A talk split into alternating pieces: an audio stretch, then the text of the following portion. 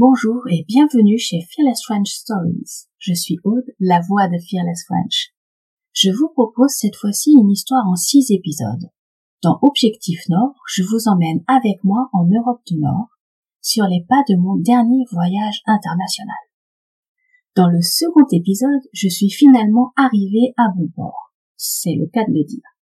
Seulement pour repartir le lendemain soir vers une autre destination, après avoir pu profiter de la ville. Mais est-ce que tout va se passer comme prévu pour mon deuxième trajet? Épisode 3 Le train de nuit. Il me reste encore quelques heures à tuer avant de reprendre le train. Et je veux m'assurer d'en avoir vu le maximum avant de repartir. Donc je déambule depuis le quartier des docks vers le quartier Saint-Georges où je réside de façon temporaire. L'heure commence à être tardive, donc les rues ne sont pas bondées. Et il y a pas mal d'espaces verts à Hambourg dont on peut profiter jusqu'à ce que la nuit tombe. Néanmoins, la température reste agréable même après le coucher du soleil. Je flâne, me rentre et sors des magasins en sélectionnant tout ce qu'il me faut pour ma prochaine étape et les 14 heures de train promis. Il vaut mieux prévoir même si je sais qu'on trouve régulièrement un wagon-restaurant dans les trains de nos jours, et que le train que je vais prendre en est pourvu.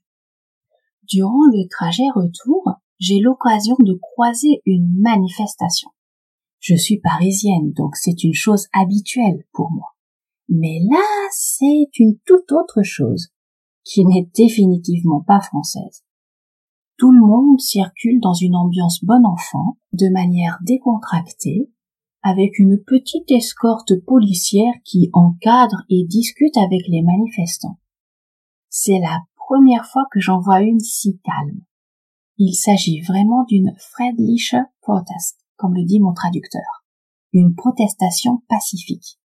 Ce n'est pas une activité touristique, j'en conviens, mais bizarrement ça repose et ça me permet de déconnecter d'avec Paris et de son agitation je décide d'aller faire une dernière balade près du lac avant de rentrer, frigorifié, à l'hôtel, afin d'attendre l'heure de retourner à la gare. J'en profite pour prendre des notes. C'est toujours mieux d'avoir les noms qui vont avec les photos. Parce que je sais pas pour vous, mais moi j'ai tendance à oublier une partie de ce que j'ai pu faire. Et vous pouvez le faire aussi d'ailleurs durant vos prochaines vacances. Je vous dirai comment une autre fois.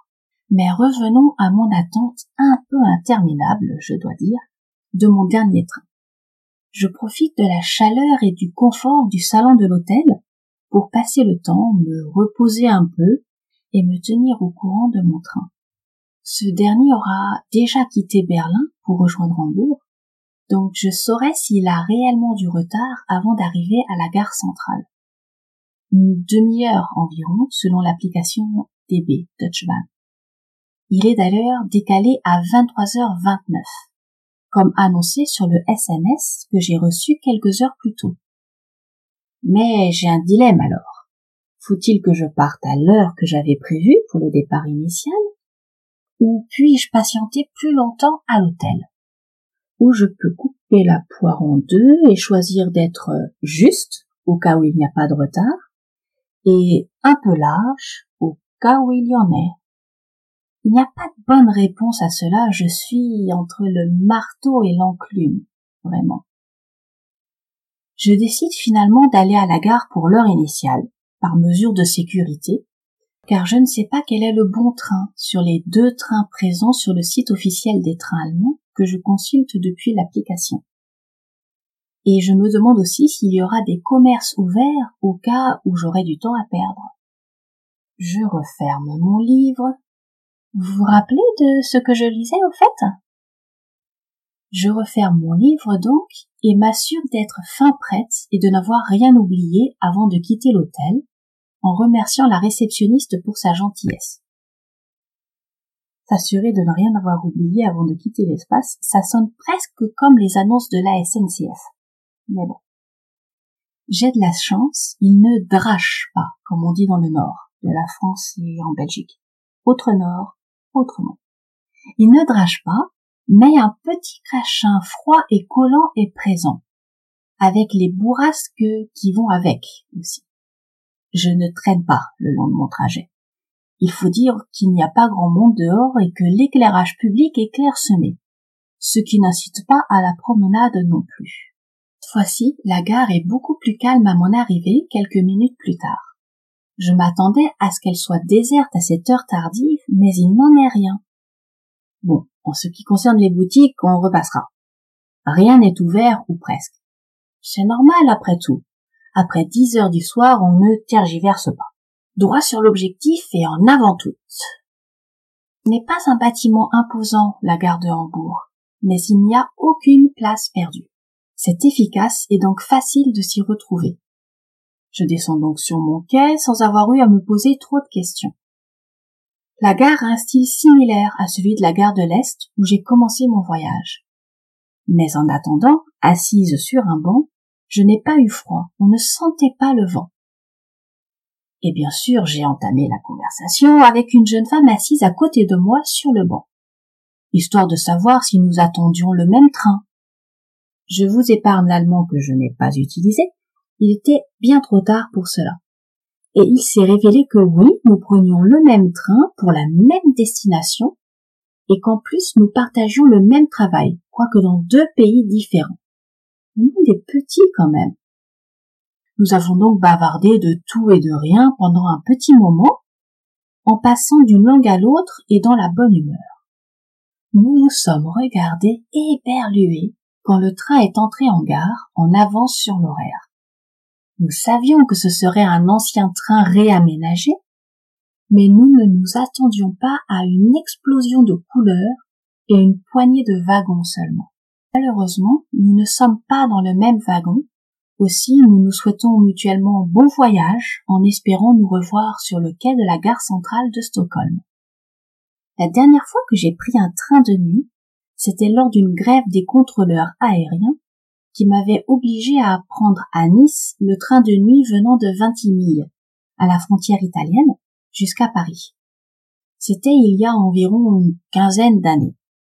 Je m'en rappelle car il était difficile de circuler avec le sac que j'avais prévu pour l'avion et que ce train était bondé et particulièrement inconfortable malgré des voyageurs sympas, surtout au vu des circonstances. Nous étions presque tous là à cause de la grève.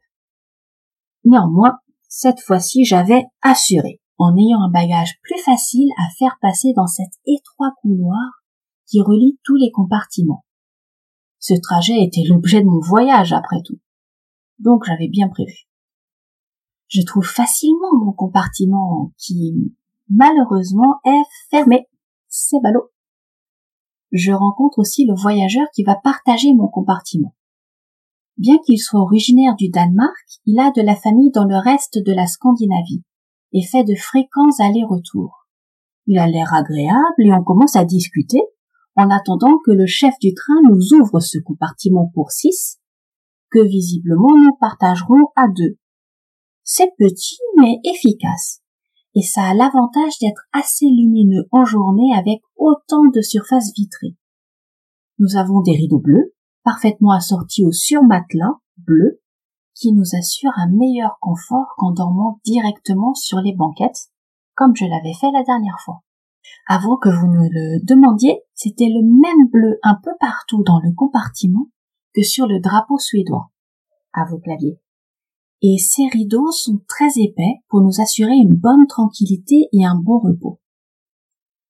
Nous sommes rapidement rejoints par une troisième voyageuse traversant l'Europe. J'ai oublié de mentionner qu'elle est australienne.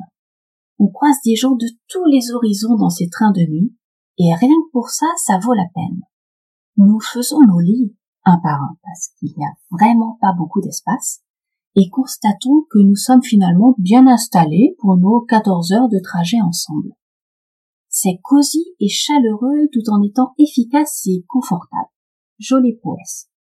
Et non, je ne suis pas payé par la compagnie. Mais s'ils m'écoutent, euh, qui s'y pense Quand nous allons nous coucher vers les une heure du matin, tout se passe pour le mieux. Il fait bon et le train circule sans encombre dans le nord de l'Allemagne puis au Danemark. Nous sommes comme des coques en pâte. Mais pendant que nous nous endormons du sommeil du juste, les lutins des voies ferrées nous réservent quelques tours de passe-passe dont nous nous serions bien passés. Et la compagnie Snelltwaget qui fait rouler ce train aussi. Et cette fois-ci, toutes mes excuses aux oreilles scandinaves qui m'écoutent. N'hésitez pas à me laisser un commentaire avec la bonne prononciation. Pour savoir comment je suis arrivée à destination, à Stockholm, je vous invite à écouter le quatrième épisode d'Objectif Nord, là où vous écoutez vos podcasts habituellement. Abonnez-vous et ne manquez aucun épisode de Fearless French Stories. À bientôt!